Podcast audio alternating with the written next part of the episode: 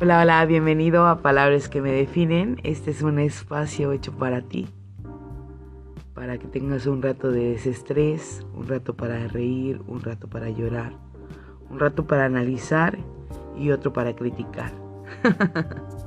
Bienvenido, pásale. Gracias, gracias por estar un capítulo más conmigo. El día de hoy eh, leí algo muy, muy bonito que quiero compartirte y dice así. Hubo días que tuve que secarme las lágrimas. Hubo otros que tuve que agocejarme. A veces me levanto llorando y me tengo que secar mis propias lágrimas. Otros que pedí a gritos compañía y me abracé a mí misma. Entonces entendí muy claramente que aunque todos me fallaran y me faltaran, mientras yo esté conmigo, todo tendrá éxito en mi vida. Qué bonito, ¿no? Qué bonito hablar del amor propio. Y bueno, voy a empezar a hablar del amor propio como una de las cosas más importantes que debemos tener. Creo que todo pasa, todo se transforma, todo tiene solución menos la muerte. ¿Y sabes qué pasa cuando empiezan las ausencias, cuando te terminas esa relación, cuando en tu trabajo todo está yendo mal, cuando tus amigos te fallan? Si no tienes lo más importante que es el amor propio, el saber que por tus méritos y por tus acciones propias tienes que ser feliz. La felicidad no es condicionada por los demás. La condicional es una cuestión que debe de ser propia y desde ahí empezamos con el amor propio. El hecho de que tal vez no tengas el mejor cuerpo y te compares con los demás no está mal, pero debes de entender que el cuerpo que te tocó es tuyo y lo debes de amar. Y cuando comiences a amarlo, entonces tal vez vas a empezar a conocerlo. Y cuando empieces a conocerlo, tal vez le vas a empezar a hacer cambios que te gustarían mejorar o cosas que te gustarían cambiar.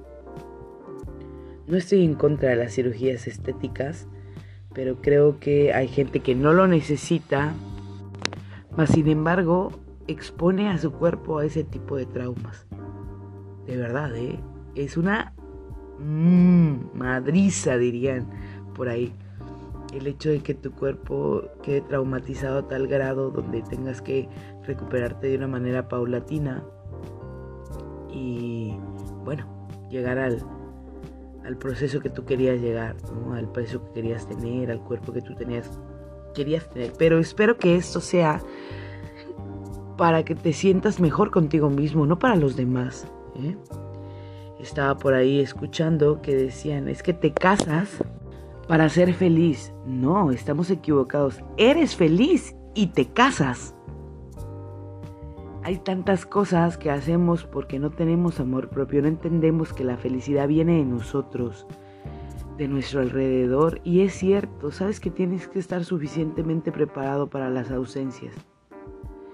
Esta semana eh, escuché y vi en Facebook las palabras de una amiga que perdió a su papá.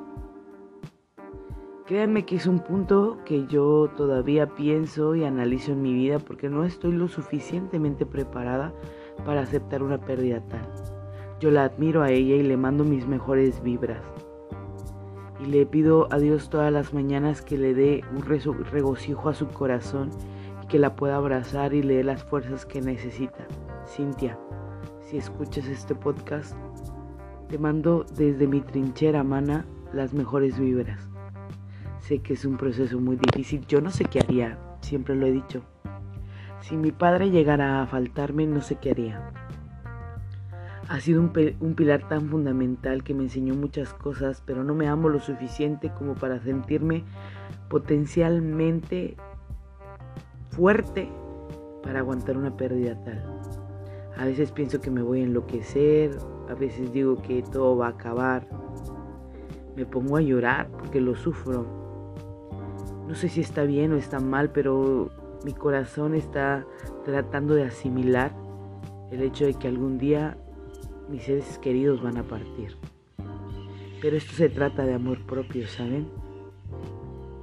Esto se trata de un trabajo constante contigo mismo para hacerlo suficientemente fuerte para afrontar las realidades de la vida. Hablamos de la felicidad que llega a tu vida en forma de muchas cosas, pero la realidad es que tú tienes que ser feliz para que entiendas que todo lo que llega a tu vida, en la forma que llegue, es para cimentar tu, tu fuerza, para hacerte una mejor persona. Espero escuchen los cotorritos de fondo que están pasando a esta hora de la mañana. Qué bonito. Disculpen por el, por el desvío del tema. Pero bueno, hablábamos de... Escuchen por favor.